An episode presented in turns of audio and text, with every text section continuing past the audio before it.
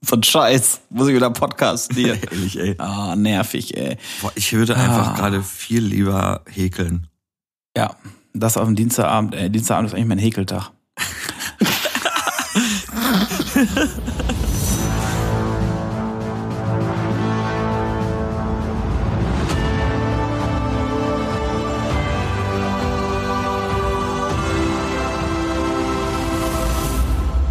Herzlich willkommen zum Götterkomplex. Wir erschaffen gemeinsam ein Science-Fiction-Universum. Heute mit einer Freiflugfolge.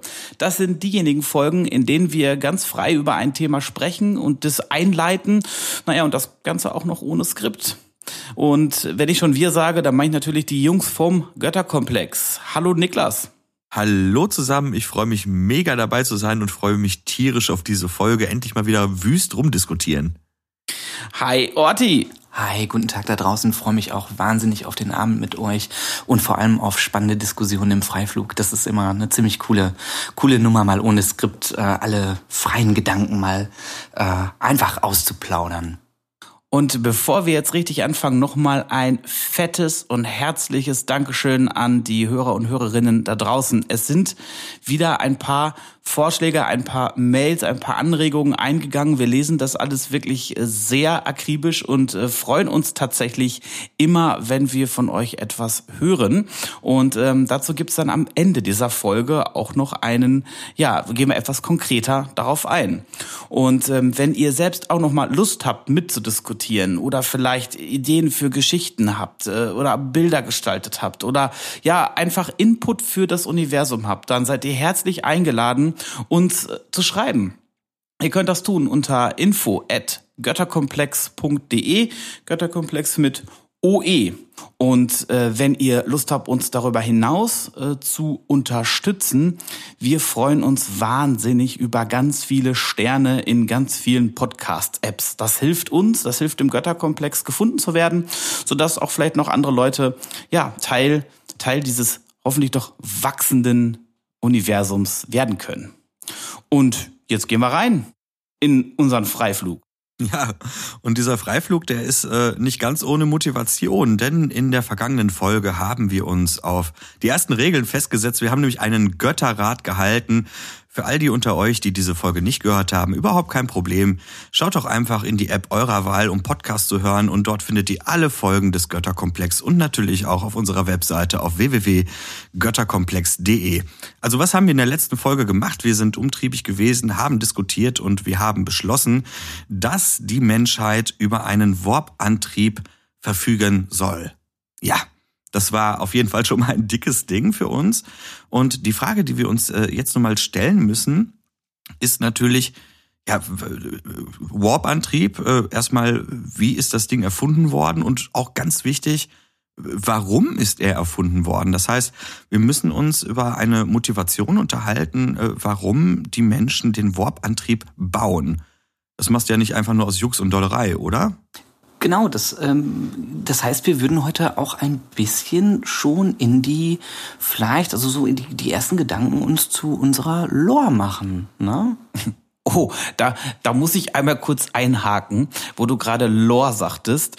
Ähm, ich weiß ja nicht, wie es euch geht, aber für mich ist Lore einfach so ein Begriff, der, das steht total fest für, für Hintergrundgeschichte. Lore benutze ich eigentlich durchaus häufiger und habe heute festgestellt, dass ich ähm, ja mit meiner mit meiner Freundin getextet habe und die meinte, ah ja, ihr nehmt ja heute noch äh, äh eine Podcast auf. Ich sag, jo, alles klar, ja, worum geht's? Ach ja, wir wollen halt vielleicht mal ein bisschen in die Lore gehen. Und sie meinte, Lore, Lore, Lore, ähm, ach, sag mal, ganz blöd, aber was ist denn das? Ich so, äh, wie? Ja, okay, das ist halt die Hintergrundgeschichte. Sie meinte, ja, nee, das, also irgendwie ist mir der Begriff nicht so klar. Ich sag, okay, und dann habe ich bei unserer Verarbeit mal eine nicht repräsentative Umfrage in der Mittagspause gestartet. ich so, ey, ey Leute, mal, okay. mal ohne Scheiß, aber ihr kennt doch alle den Begriff Lore, oder nicht? Und äh, mich guckten wirklich sehr viele ratlose Augenpaare an. Meinst du, äh, nein? Ach krass, was soll das okay. sein? Und deswegen vielleicht noch mal in diesem äh, in diesem Zusammenhang. Also also Lore ist im Prinzip Hintergrundgeschichte. Also ich habe das dann da auf der Arbeit so erklärt, dass irgendwie Herr der Ringe hat einen Plot, ne, der Ring muss vernichtet werden, aber Lore ist praktisch die, sind die Geschichten um die Welt ist die ja die Hintergrundgeschichte eben von ähm, vom dritten Zeitalter von von Mittelerde. Ja, voll gut, dass du äh, das nochmal sagst. Das war mir jetzt auch irgendwie, als ich das, ich, ich habe das auch als ähm, gesetzten Begriff irgendwie verstanden, dass jeder weiß, was Lore ist. Ähm, ja, krass, nee, wäre ich auch nicht drauf gekommen, dass das keiner vielleicht kennen könnte. Aber gut, dass du es gemacht hast, äh, Philipp, weil jetzt haben wir es nochmal erklärt und ich denke mal, wenn wir jetzt in Zukunft das Thema Lore in den Mund nehmen, also das Wort Lore in den Mund nehmen, dann äh, wissen die, die Leute auch, äh, worüber wir reden. Das finde ich ganz, ganz, ganz, ganz wichtig. Ähm, danke für diesen Hinweis. Vielleicht sollten wir uns auch in Zukunft einfach darum bemühen, diverse Fachbegriffe, die für uns vielleicht selbstverständlich sind, auch einfach nochmal, naja, mit, mit einfachen Worten dann auch einfach mal nochmal zu erklären, ne? Dass wir alle irgendwie so auf dem gleichen Stand sind. Das finde ich, ist eine coole Idee. Ja, voll. Finde ich auch. Ja, also, wir wollen eigentlich über die Hintergrundgeschichte sprechen. Warum gibt es Warp? Was ist denn die Motivation überhaupt der Menschheit, nicht nur ins All zu reisen, sondern auch zu den Sternen zu reisen. Und ich, ich glaube, vielleicht müssen wir uns mal kurz überlegen oder wir müssen einmal von dem Gedanken herkommen, warum reist denn die Menschheit überhaupt irgendwie erstmal ins All? Und ähm, da fällt mir jetzt erstmal natürlich vor allem die Wissenschaft irgendwie ein, ne? Mhm. als, als, als großer Treiber. Aber ich glaube, dass eben, dass wir vielleicht in unserer heutigen Zeit gar nicht mehr so weit davon entfernt sind, dass man auch konkreten Nutzen, also nebst Satelliten natürlich hat, die, die irgendwie Nutzen für die Erde bringen. Aber ich könnte mir schon vorstellen, dass irgendwann das Thema ähm, Rohstoffabbau äh, durchaus ein relevantes, relevantes Thema wird. Also da hatte ich tatsächlich auch mal gelesen, dass ähm, in unserem Sonnensystem und in unseren, äh, also in unseren Asteroiden, die bei uns so, so auch so in Reichweite sind, dass da wohl extreme Bodenschätze tatsächlich auch oder, oder einfach ja Ressourcen, Metalle ähm, ähm, lagern, die durchaus interessant sein könnten. Und wenn die Raumfahrt so kommerzialisiert ist und so günstig ist, kann ich mir durchaus vorstellen, dass dann wirklich der, der Weltraum äh, tatsächlich auch industriell erschlossen wird. Naja, wir sind ja auch schon dabei. Es gibt ja Konzepte von, aus verschiedenen Nationen, die sich damit beschäftigen, wie können wir an die Rohstoffe der Himmelskörper, die uns umgeben, irgendwie rankommen. Ähm, also du hast den Gürtel gerade schon erwähnt, der Mond äh, spielt da anscheinend auch noch irgendwie eine Rolle. Wobei, was, was habe ich neulich gelesen? Da haben wir auch mal kurz drüber gesprochen. Es ist ja geplant, auf dem Mond sowas wie eine Basis zu errichten, um von dort dann zu anderen Himmelskörpern ja. reisen zu können. Ja, Lunar Gateway, ne? Ist das? Ja, Lunar Gateway, ja. ganz genau. Das Ding ist ja von der Motivation her, ähm, Rohstoffe ist das eine. Jetzt ist es aber so, wenn man sich mal den, den, den Beginn der, der Raketentechnik mal anschaut, ist das ja klar erstmal die Motivation eines, äh, vor allen Dingen eines, eines Mannes gewesen, der es nach vorne getrieben hat. Das war ja Werner von Braun. Und der ist dann instrumentalisiert worden durch die Nationalsozialisten und sollte eine Technik entwickeln, eine Superwaffe gegen die Engländer. Ich erzähle das deswegen, weil die meisten innovativen Treiber in der Menschheit sind meistens Kriege gewesen. Ne? Das heißt, bevor sie den, den Menschen zugute kamen, äh, auch in der Medizintechnik beispielsweise, sind sie vorrangig erstmal militärischer Natur gewesen. Das unterstreicht ja auch für mich so ein bisschen ähm, das Thema, das wir ja auch in Zukunft noch besprechen wollen, nämlich Konflikte die zwischen verschiedenen Zivilisationen, Völkern, Gruppen von Menschen ausgetragen werden, die dann vielleicht ein Motivator werden, um neue äh, Dinge, neue Technik zu entwickeln. Ja, da ist man ja auch irgendwie ähm, ganz schnell bei diesem Thema Ressourcen gewinnen, gucken, wenn uns eine Ressource fehlt und eine Nation findet eine Möglichkeit, äh, keine Ahnung, einen Asteroiden oder ähm, einen anderen Himmelskörper für sich zu beanspruchen, dann hast du da ja schon auch schon wieder so Antreiber für, für Konflikte, für Platz, äh, ähm, wo man sagt, das gehört jetzt mir und nicht anderen und äh, diesen, diesen an, sag ich mal, so ein bisschen so im, im Kalten Krieg ja auch so diesen, diesen äh, Anschub von, von Technik, wo man sagt, wir sind jetzt schneller, besser, größer als die anderen und äh, äh auf einmal entwickelt sich da äh, Druck. Du hattest auch ähm, ja auch schon mal sowas angesprochen, ähm, dass ja auch damals die, ähm, als die Weltraumfahrt ähm, großgeschrieben worden ist, gerade in Amerika ja auch ganz viele Proteste es gegeben hat, dass man sagt, warum macht ihr das überhaupt? Wir verhungern hier äh, und ihr schießt da irgendwelche Raketen ins All. Aber das hatte zu dem Zeitpunkt ja auch wirklich diesen so ein bisschen, ähm, ja, dass man der Gegenpartei zeigt, wir sitzen hier am längeren Hebel, wir sind größer, stärker, mächtiger. Ne? Äh, und und äh, das sehe ich nämlich auch, dass ähm, es halt schon, also da hast du schon so einen starken Motivator, einen starken Punkt, dass das eben Konflikte oder Kriege oder Ressourcen Kriege halt eben ja dazu führen zu sagen, okay, ähm, da ähm, da muss die Technik dann ähm, ganz schnell einen Vorschub kriegen. Ja, und vor allen Dingen auch über die Köpfe der Menschen hinweg. Du hast gerade ja. äh, den Punkt angebracht mit den Demonstrationen. Wir haben ja heute und ganz aktuell jedes Mal, wenn das Thema Raumfahrt kommt, ähm, immer dieses Ding, okay, wofür brauchen wir den Mist? Ich kann mich daran erinnern, dass ein, ich war es ein bayerischer Minister, ich bin mir nicht ganz sicher, der Meinung war, wir, wir müssten auf jeden Fall einen deutschen Weltraumhafen haben. Interessant waren die Feedbacks, die dann äh, durch diverse Checks äh, halt geisterten, wo es dann hieß, als hätten wir jetzt keine anderen Probleme. Jetzt ist es aber so, dass äh, jetzt auf unsere Lore, ja, danke Philipp fürs Erklären, bezogen, ähm, es ja notwendig ist, dass die Menschheit als Gesamtes oder zumindest in einer großen Gruppe nach außen strebt und Technik entwickelt. Das heißt, diese Motivation, die muss ja viel größer sein als nur ein als nur ein Wettkampf beispielsweise äh, zwischen Ideologien, die ja mit Sicherheit auch ihre äh, Daseinsberechtigung als Motivatoren für äh, technische Prozesse haben. Es muss etwas Größeres sein als das. Vielleicht hole ich an der Stelle auch nochmal ähm, alle Zuhörerinnen ähm, kurz ab und äh, äh, sag noch mal ganz kurz, dass ja das Fernziel der Geschichte im Götterkomplex-Universum ist, dass es eine Kultur gibt, die über mehrere Sternsysteme ähm, äh, diese bereisen kann und dass es dort Infrastrukturen gibt und dass diese Reiseform im Prinzip äh, gang und gäbe ist. Ne? Und da bin ich auch ganz bei dir, äh, wenn man jetzt überlegt, wenn das so sein soll, dann wird das sicherlich nicht äh, einfach mal eben so ähm, äh, erfunden aufgrund jetzt eines eines Krieges oder eines Platzanspruches. Das ist äh, wahrscheinlich ein zu geringer äh, Antrieb oder eine zu geringe Motivation dafür, um wirklich zu sagen, wir haben jetzt einen Antrieb entwickelt, um in fremde Sternensysteme zu reisen. Naja, ich erinnere mich tatsächlich ein bisschen äh, daran, Orti, dass du in der Warp-Folge einen Kritikpunkt äh, an dem Warp Drive angebracht hast. Du hattest gesagt, Wäre das nicht theoretisch auch eine riesige Massenvernichtungswaffe?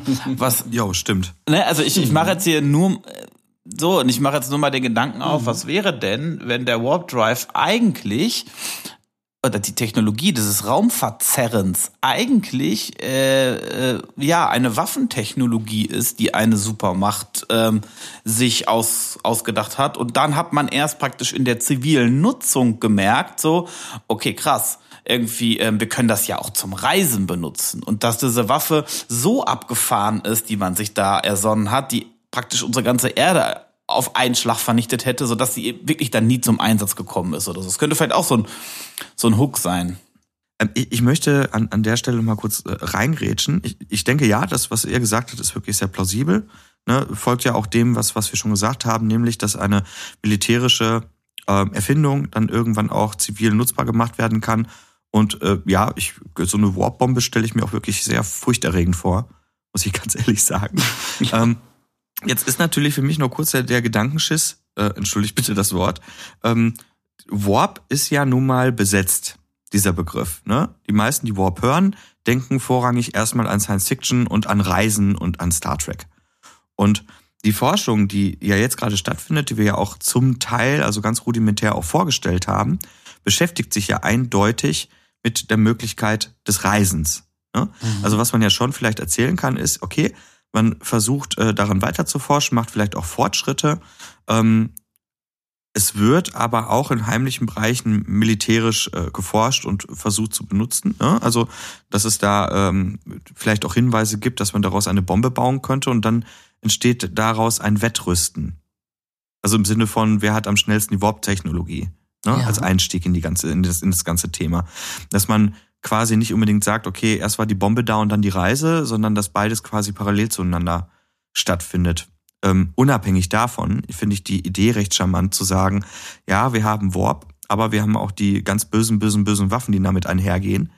Ähm, und daraus kann man dann letztendlich wieder noch eine schöne Geschichte spinnen. Ja, es wäre sehr cool, wenn man auf jeden Fall diesen Aspekt, ähm, glaube ich, grundsätzlich einmal in unserer Geschichte behandelt, dass wenn man sagt, ähm, wenn man über solche gigantischen Energiequellen verfügt und äh, daraus Waffen bauen könnte, äh, dass man auf jeden Fall ähm, so wie es ja jetzt auch mit Nichtangriffspakten und äh, Atomab Abrückungsabkommen äh, ähm, sozusagen, dass man sowas mit reinbringt, dass man sagt, okay, äh, man erkennt dieses Potenzial dieses, dieser, dieser Technik äh, und die Kultur äh, macht sich nun wirklich Gedanken darüber, inwieweit man solche Superwaffen nutzt oder eben nicht nutzt, ähm, dass wir, dass wir das ähm, ja, in, in unserer Geschichtenerzählung äh, mit einfließen lassen. Dass es dann einen, einen, Grund dafür gibt, dass es dann vielleicht nicht als Waffe gibt, sondern wirklich nur noch als Antriebssystem ähm, äh, genutzt wird.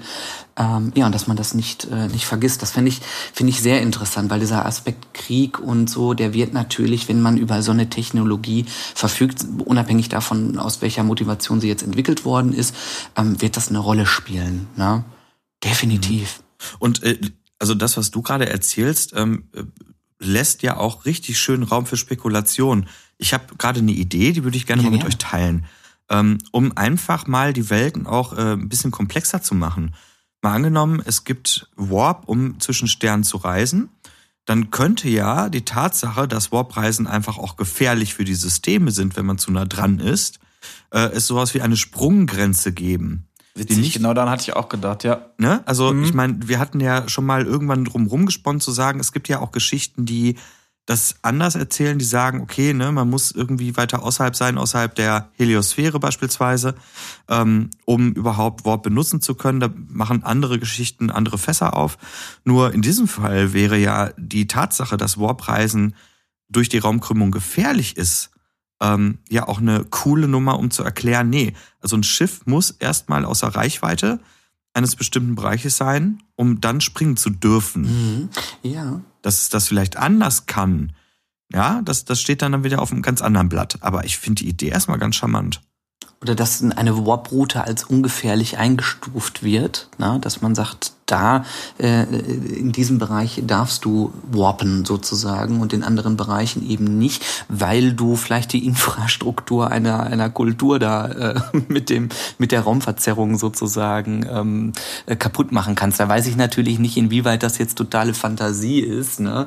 Ähm, das könnte man aber, das kann man sag ich mal in der Feinkonzeption äh, ja auch noch mal ein bisschen nachrecherchieren oder man erzählt es einfach ne? und sagt, dass der Warp-Antrieb, den wir dann haben, halt tatsächlich katastrophale Auswirkungen über mehrere äh, tausend Kilometer im Umkreis hat, ne, was im, in der Weite des Weltalls, glaube ich, geringfügig wäre. Aber ja, wenn ich jetzt quasi an einem Planeten ähm, ranwarpe, dann wäre das schon katastrophal. ich stelle mir gerade vor, ja? wir machen ja noch das Thema Aliens auf. Ne? Ach, wir finden irgendwie keine außerirdischen Rassen. Ja, dann kommt irgendwann raus, dass wir die leider kaputt geworben haben durch unsere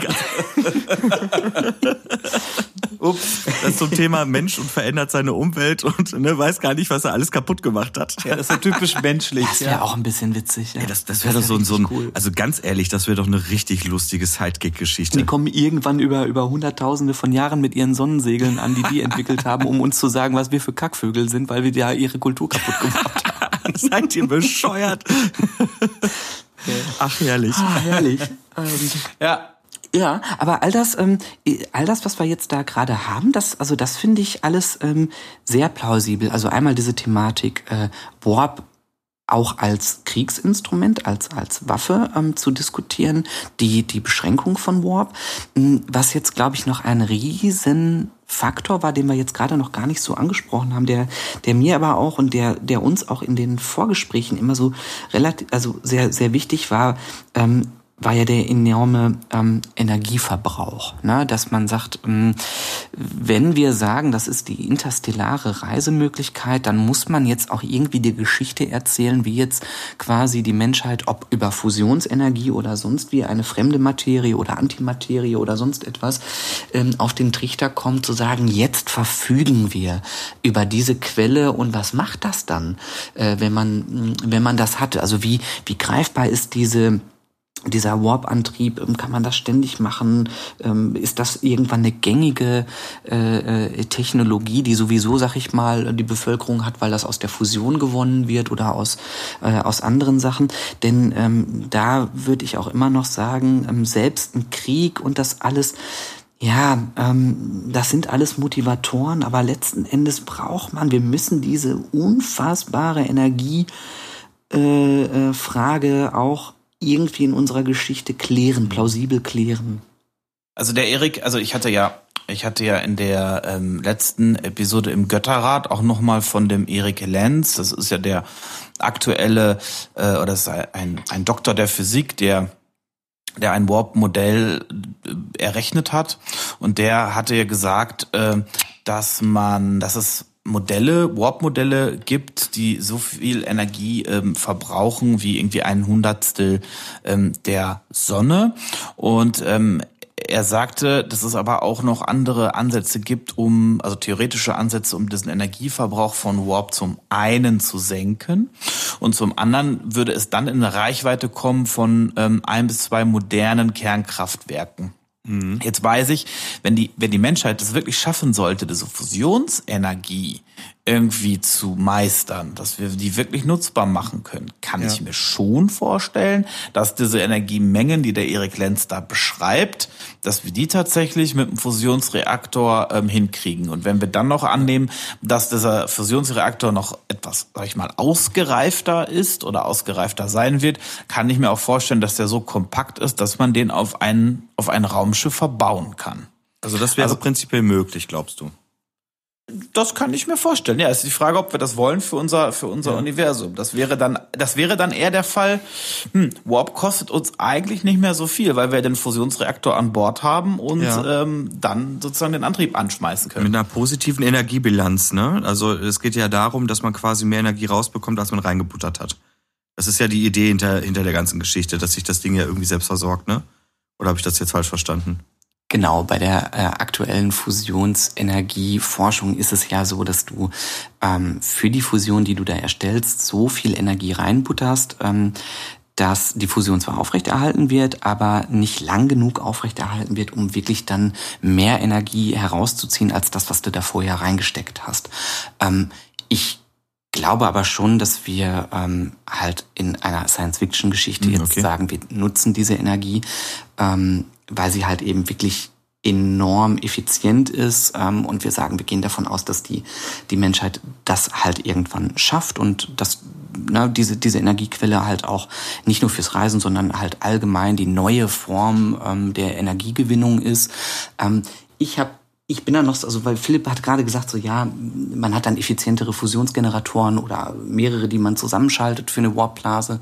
Ähm, es geht für mich immer noch nicht so ganz in meinen Kopf, dass das dann ähm, passt. Und ich habe ja auch immer so ein bisschen populärwissenschaftlich, ne, äh, guckt man dann äh, auch nochmal, was gibt's denn noch für, für äh, richtig krasse energieeffiziente Möglichkeiten, ähm, Energie zu erzeugen und bin dann immer so bei diesem Thema Antimaterie. Und das finde ich halt auch noch ganz spannend zu überlegen, ob wir dahingehend mal schauen, dass ähm, Antimaterie als Energiequelle noch mit reingeschmissen wird, zumindestens vielleicht auch nur für diese Warpblase, ähm, weil da geht's auch drum, dass quasi Materie und Antimaterie sich ähm, wenn die aufeinander prallen, so eine unfassbare Energie freisetzen.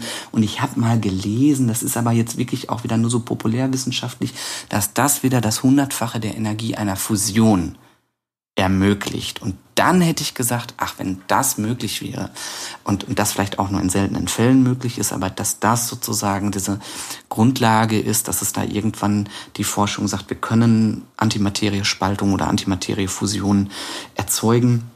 Und die benutzt man für die, für die äh, Warp-Energie. Na, das heißt also, dass ja, der da glaube ich immer, du musst noch eine Schippe oben drauf schlagen, damit man das wirklich erzählen kann. Und da ist, glaube ich, die Erschließung von Antimaterie oder das Nutzbarmachen äh, von, von, von dieser Energiequelle, ähm, ja, vielleicht ein ganz wichtiger Schritt, aber das müsste man auch nochmal natürlich tiefergehend nochmal recherchieren, wie, wie realistisch das jetzt ist. Das kann auch sein, dass das wirklich ähm, nicht plausibel erzählt werden kann. Aber da bin ich nicht ganz weg von der Idee.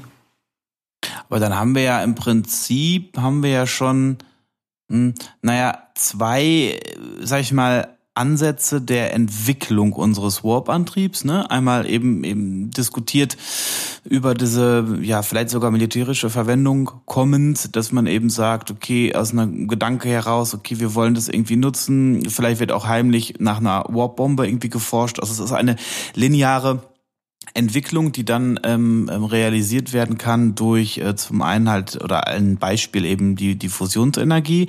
Dann hätte man eine zweite Variante, Orti, die du vorgestellt hast, eben mit Antimaterie. Da wären dann vielleicht noch solche Spekulationen im Raum. Findet man vielleicht sowas wie einen Antimaterie-Stern oder so, ne? Den es ja in der Theorie, oder der wird ja, glaube ich, irgendwie zumindest theoretisch irgendwie vermutet. Das würde aber voraussetzen, dass man eben schon mal interstellares Reisen eben dann ohne Warp irgendwie gemacht gemacht hat. Also, dass man dann irgendwie vielleicht eine, eine Sonde irgendwie so krass beschleunigen kann, dass man die irgendwo hinschickt, um dann Antimaterie mitzubringen oder was, was weiß wieder wunderbar über die Sonnensegel gehen würde. Ne? Ich glaube, da haben wir jetzt zwei Handlungsstränge, die wir erzählen könnten. Das mhm. eine wäre ja, dass Warp quasi im Sonnensystem entwickelt wird. Und das würde ja dann zwangsläufig bedeuten, dass wir unser Sonnensystem mit in die Geschichte mit einbeziehen. Und das andere wäre, dass die Menschheit nach außen strebt und dort erst äh, den Warp-Antrieb entdeckt, weil sie erst auf, ne, wie Ortiz gerade vorgeschlagen hat, die Technologie, Antimaterie nutzbar zu machen, stößt. Ja. Eventuell durch Antimaterie-Sterne, wie auch immer. Ähm, da bleibt für mich aber immer noch eine Frage, Jungs. Ähm, und zwar, mal angenommen, ähm, wir bräuchten Antimaterie jetzt nicht Ne? Und die Entwicklung schreitet so weit voran. Man diskutiert auch schon über Warp-Bomben, wie auch immer. Gruselige Vorstellung im Übrigen. Mhm, ja, voll. Aber jetzt nicht so, nicht so weit weg vom, vom Menschsein, leider Gottes. Ne? Klammer auf, Manhattan-Projekt, Klammer zu. Ähm, das Ding ist doch, ähm, wenn wir doch hier alles vor der Haustür haben, und das ist ja einer unserer Urfragen, ja, warum zur Hölle sollten wir dann woanders hin als Menschheit? Da hatte ich tatsächlich eine ganz interessante Diskussion an dieser Stelle, die ich vielleicht mal kurz einschieben kann. Ich habe ähm, wir haben ja diese Frage auch schon mal in einem Freiflug gestellt. Ne? Warum sollte die Menschheit denn, weil unser Sonnensystem auch so reich ist an, an Ressourcen und wir theoretisch in unserem Sonnensystem eigentlich alles finden, was wir, was wir brauchen, um sehr, sehr lange Zeit wirklich auch gut leben zu können? Warum sollten wir überhaupt weiter nach außen streben? Warum sollten wir ein anderes Stern bereisen? Und tatsächlich haben wir ja gesagt, wir brauchen wirklich eine Motivation für die Menschheit, unser Sonnensystem jetzt zu verlassen. Und das sagte mir eben ein ein Hörer in dem Fall, ähm, dass er die Diskussion gar nicht so wirklich versteht. Weil er, weil, weil er sagt, naja, wenn der Mensch es kann, macht das. Mhm. Full stop. Das war, das war die Aussage. Und ich, ich, ich, die war, die war so herrlich klar, wo ich, wo mhm. ich kurz hatte, hm, ja, ja. ja ich, ich bin da auch grundsätzlich dabei. Ich glaube, das hat uns ja auch die Geschichte gezeigt, dass wenn wir etwas können, dann tun wir es. Also wir haben den Mond bereist, weil wir es können. Das war nicht sinnvoll.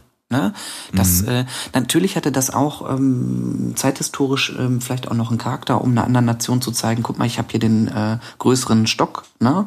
Aber ähm, äh, letzten Endes ähm, gibt es, glaube ich, viele, ähm, viele Entwicklungen, die nicht ähm, sinngeführt sind, sondern einfach, weil der Mensch äh, diesen, diesen Drang hat. Also ich kann dem auch folgen.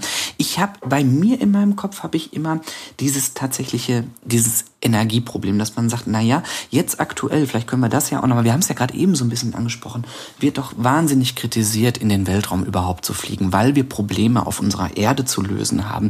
Warum sollte man jetzt überhaupt den Weltraum sich erschließen? Ähm, das wird wirklich, wirklich steht massiv in der Kritik. Und wenn ich jetzt mir gerade angucke, na, wo geht die Weltraumforschung denn hin, dann sind das so kleine Schritte, ähm, die kaum relevant sind, bis vielleicht auch ein paar Privatunternehmen, die da etwas mehr äh, Energie reinstecken ähm, und, und dann immer auch wild äh, postulieren, bald werden wir auf den Mars fliegen. Aber na, wenn man da genauer hinguckt, passiert da auch nicht so viel, weil eben, sag ich mal, die Themen auf unserer Erde uns unser, unser Handeln etwas äh, in eine andere Richtung diktieren als jetzt in, in den Weltraum zu gehen. Und ich, ich bin dabei. Also der, der Hörer, mit dem du da gesprochen hast, ich würde auch sofort sagen, ja, auf jeden Fall. Und ich glaube, wir haben auch im Freiflug gesagt, dass das grundsätzliche Forscher- und Entdecker dran, äh, Drang zu unserer Kultur gehört.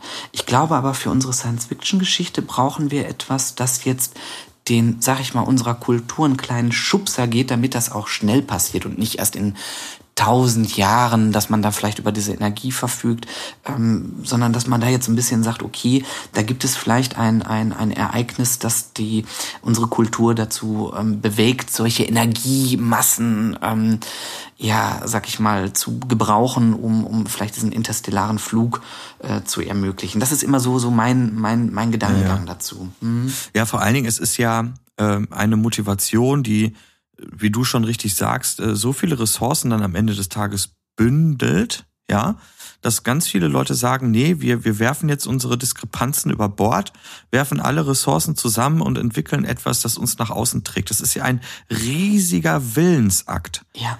So, und dieser Willensakt setzt meiner Meinung nach etwas voraus, ähm, das uns dahin treibt. Und das, damit ist es, glaube ich, mit der menschlichen Neugier alleine nicht getan. Da bin ich total bei dir.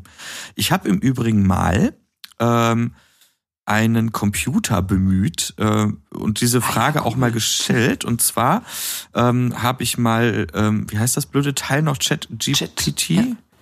Ja. Äh, einfach mal gefragt, welche Gründe sollte der Mensch haben, das Sonnensystem zu verlassen. Und interessant, also er hat mir fünf Punkte ausgespuckt, die man eigentlich dann noch wieder zusammenklustern könnte.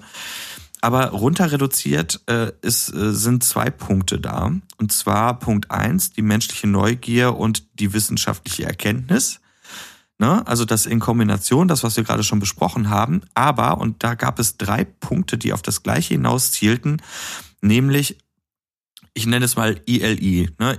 Also alle, die mal äh, Deep Impact gesehen haben, die wissen, was das ist. Ja, Extinction Level Event, äh, alles geht kaputt. Und da hat er mir ausgespuckt, Ressourcenknappheit, äh, Ausweichen von Naturkatastrophen und der Klimawandel. So, das heißt, zwei Grundmotivationen. Punkt eins, äh, Menschen sind coole Wissenschaftler, sind neugierig ab nach außen. Sehe ich mhm. aber das Problem, dass der Großteil der Menschen, wie wir es ja gerade besprochen haben, dem wahrscheinlich nicht folgen würde, weil die zu Recht sagen, ey, ganz ehrlich, Leute, wir haben hier auf der Erde so viel Struggle, gerade mit ganz anderen Themen. Ähm, nee, die Ressourcen, die gehören bitte woanders hin. Mhm. Ne? Ja. Ähm, aber diese andere Geschichte, nämlich hier geht was kaputt, ähm, ist, glaube ich, noch ein größerer Motivator. Ja, das ist auf jeden Fall ein Zwang. Ne? Also er würde, ähm, ja. ich, ich, ähm, ich muss da noch mal einmal den Rückgriff auch zu Philipp machen, weil Philipp ja auch gesagt hat, ähm, wir haben, also weil da stand Ressourcenknappheit. Jetzt denke ich mir immer, naja gut, Ressourcenknappheit auf unserem Planeten oder der Klimawandel und diese ganzen Themen, die wir haben, die sind super relevant und ich finde die auch spannend zu erzählen. Aber das betrifft im Prinzip erstmal auch nur unsere Erde und das haben wir ja auch schon im, in einem anderen Freiflug ähm, mal so ganz am Rande diskutiert, dass man sagt, das, das reicht ja eigentlich nicht, wenn wir ja schon wissen, es gibt genügend Wasser im, im Sonnensystem, mhm. es gibt genügend Metalle, es gibt genügend Möglichkeiten, vielleicht über Habitate, sag ich mal, sich über Wasser zu halten, auch dann müsste ich nicht interstellar reisen, weil ich dann schon wieder das Problem hätte, dass ich denke, wie viele Ressourcen wollen wir denn verbraten, um jetzt ins nächste Sternsystem zu reisen, wenn ich alles in der eigenen, äh, im eigenen Sonnensystem habe. Das heißt, dass ich sogar so, also ich, ich bin dabei. Also quasi vor der, vor der eigenen Haustür, ne?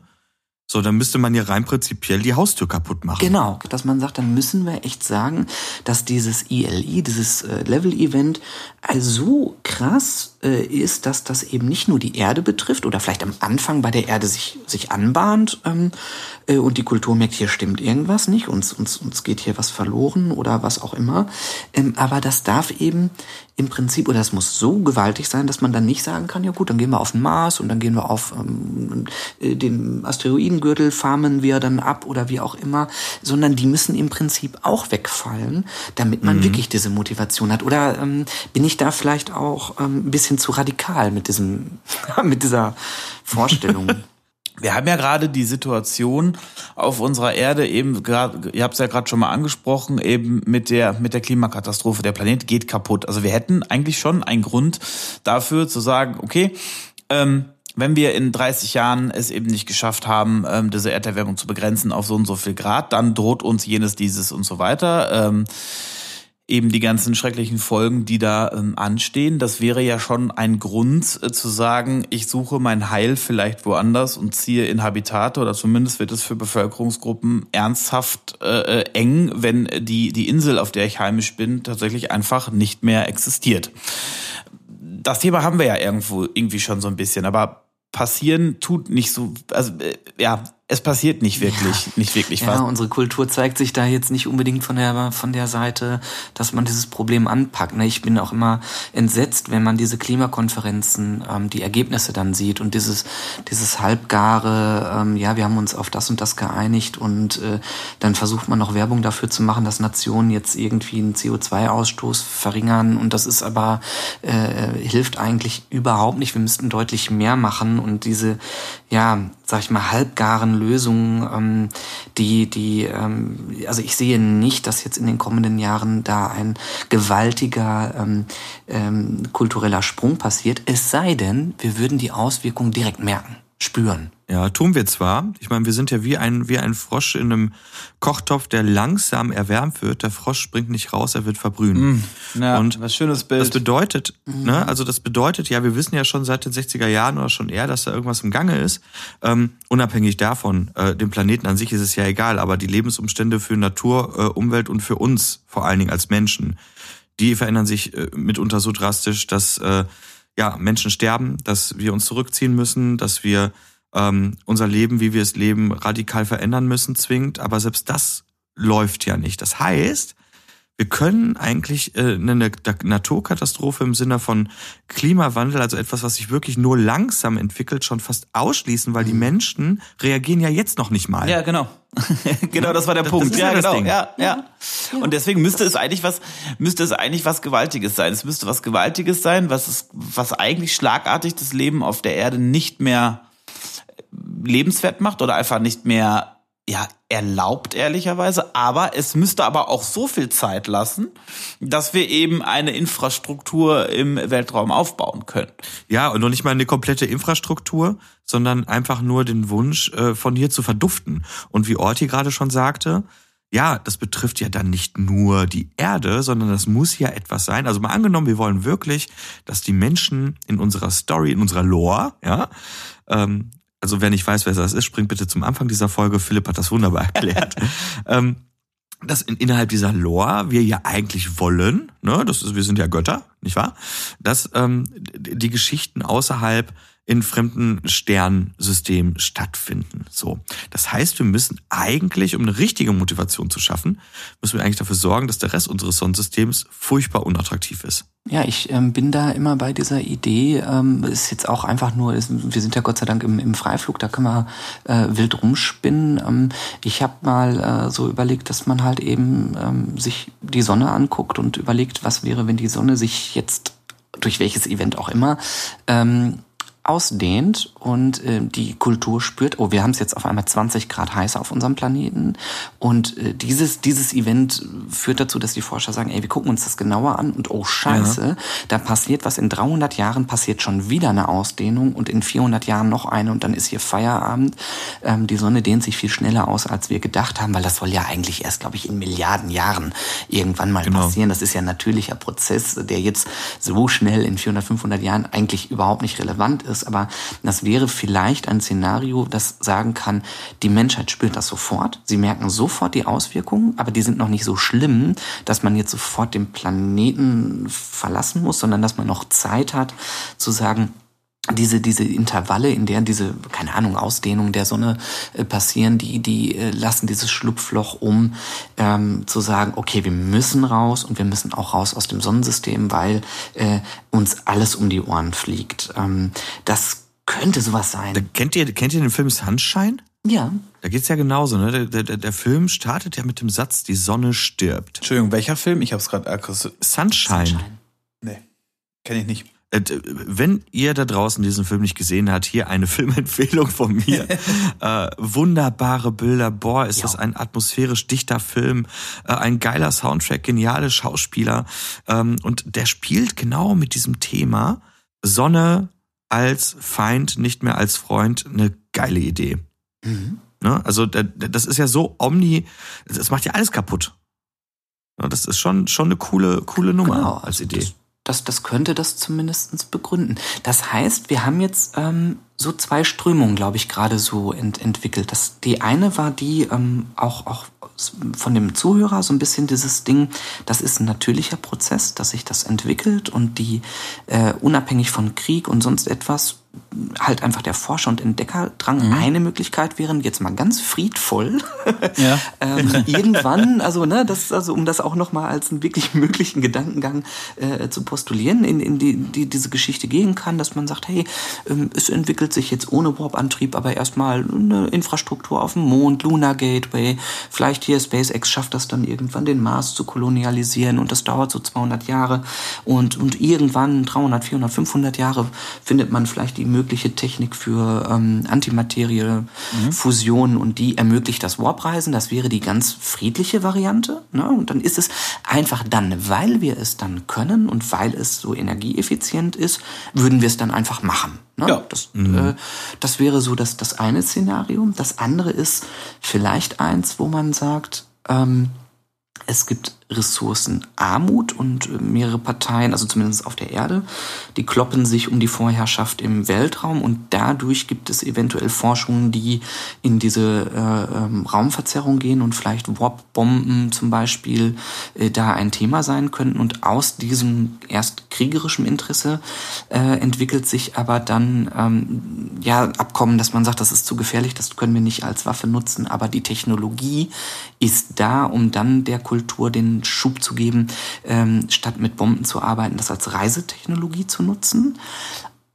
Und das Dritte, was wir so aufgemacht haben, ist ein von außen auf die Kultur einwirkendes ähm, äh, äh Element, ähm, das die Kultur zwingt, den ähm, ja das Sonnensystem zu verlassen. Na, ist das ist das nochmal so eine Rahmung? Ich würde ich tatsächlich, ja, total. Ich, ich, ich würde tatsächlich sogar noch einen einen weiteren Punkt hinzufügen wollen, ja. der mir gerade gekommen ist. Was ist denn, wenn wir, wir sagen ja jetzt, wir haben ein äußeres Event, Ereignis, was die Kultur zwingt, nach außen zu streben.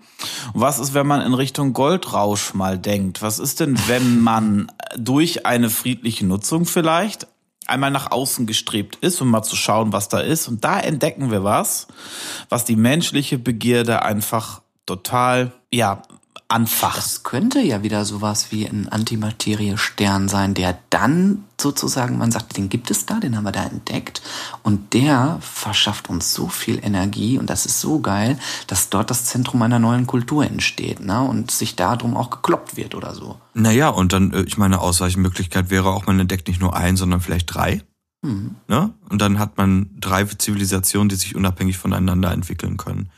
Mhm. Ich glaube, die Lösung könnte rein storymäßig irgendwo in der Mitte liegen. Mhm. Ich bin ein Riesenfan von Katastrophenfilmen, das will ich mal, mal kurz sagen. ne? Also ich, äh, klar, äh, ja. gibt es da ein paar Regisseure, die haben da ein tolles Werk gemacht, einige auch wieder nicht. äh, die sind dann einfach nur unterhaltsam, aber ich stehe irgendwie auf dieses Ding, dieses, boah, es geht alles kaputt. Mhm. Ja, also ich, ich mag das irgendwie. Ähm, ich glaube, ich hätte gerne sowas. Ja, vielleicht auch, dass die Menschen schon angefangen haben, das Sonnensystem zu kolonialisieren. Mm, mm. Das kann man ja mit einbeziehen, weil wir dann nämlich wieder eine, eine, kleine Zeitspanne hätten, in der man auch coole Geschichten erzählen kann. Ja ne, dass da vielleicht schon Sonnensegeln möglich ist, ja. Ja, genau, ähm, genau. Ir irgendwie sowas und das aus dann passiert Folgendes, dann äh, tritt äh, ein ILI ein, das uns genügend Zeit lässt zu reagieren und die Menschen müssen los, wissen, da gibt es Antimaterie Sterne, da wollen wir hin. Drei Schiffe ziehen los, um das zu machen und was unser Sonnensystem dann letztendlich kaputt haut, ähm, da müsste man sich drüber streiten. Ich merke das schon sehr. Du bist, deine, deine Fantasie ist tatsächlich schon angeheizt. Ich, ich, ich glaube tatsächlich, dass wir hier jetzt gerade an einem Punkt sind, wo wir, sage ich mal, vier Richtungen mal mal definiert haben. Und ich könnte mir jetzt schon vorstellen, dass es jetzt wirklich Sinn macht, in die Konzeptfolgen einzutauchen, in die Konzeptfolgen, wo wir uns in den nächsten Folgen also wirklich die einzelnen Ereignisse, also sei es die Katastrophenereignisse, sei es aber auch mal ein einen geschichtlichen Strang, wie so eine Entwicklung ähm, voranschreiten könnte, was das erste Sonnensystem ist, was man bereist, dass man das jetzt wirklich mal in Konzepten zusammenfasst, die hier vorstellt. Und an dieser Stelle würde ich auch noch mal eine sehr große und herzliche Einladung an alle Hörerinnen und Hörer aussprechen, wenn ihr auch noch eine Idee habt, warum die Menschheit diesen Warp-Antrieb entwickelt hat oder was konkret ihr euch für einen Katastrophenszenario vorstellt oder was konkret die Menschheit vielleicht finden könnte ähm, in einem anderen Sonnensystem, was die so ähm, sozusagen anfixt, dass man jetzt nur noch ins andere Sonnensystem reisen möchte, seid ihr herzlichst eingeladen, uns eure Ideen zukommen zu lassen. Das Ganze könnt ihr einsenden, wie eingangs erwähnt, gerne via Mail an die info at götterkomplex.de, Götterkomplex mit OE. Und als kleine Überraschung können wir ja dazu auch schon sagen, dass uns eine Zusendung auch schon erreicht hat, die sich mit diesem Thema beschäftigt. Und äh, ja, es dort äh, einen Vorschlag gibt, den wir auch äh, ja in die Konzeptfolgen mit einfließen lassen. Da haben wir uns nämlich, also das passt heute so schön. Heute ist irgendwie so ein Tag, wo alles so so toll zusammenkommt. Äh, ähm, so die die Ideen, die hier kommen, aber auch dann aus der Community wirklich dieses Feedback. Hey, ich habe mir auch mal Gedanken dazu gemacht und wie wäre denn äh, diese Geschichte? Ähm, und äh, ja, ich finde es halt total cool, dass dieses Projekt sich so langsam in diese Richtung entwickelt, dass ihr ähm, ja, zumindestens wenn jetzt noch mehr Geschichten kommen, auf jeden Fall mehrere Geschichten äh, auch aus der Community hört, aber auf jeden Fall schon mal äh, eine Idee, die nicht von uns kommt, sondern äh, wirklich uns zugesandt worden ist, ähm, dass wir die mit vorstellen können. Und das äh, ja, ist irgendwie auch wieder so ein kleiner Meilenstein des Projekts. Und äh, das ist schön, das heute mal so sagen zu können. Ja, hervorragend. Und ähm, ja, ich bin mega gespannt, was uns in den Konzeptfolgen erwartet, welche Konzepte und Ideen wir noch nebst unseren äh, vorstellen können. Und bis dahin äh, würde ich einfach mal sagen, verabschieden wir uns wie immer mit einem Energie. Energie. Bye bye.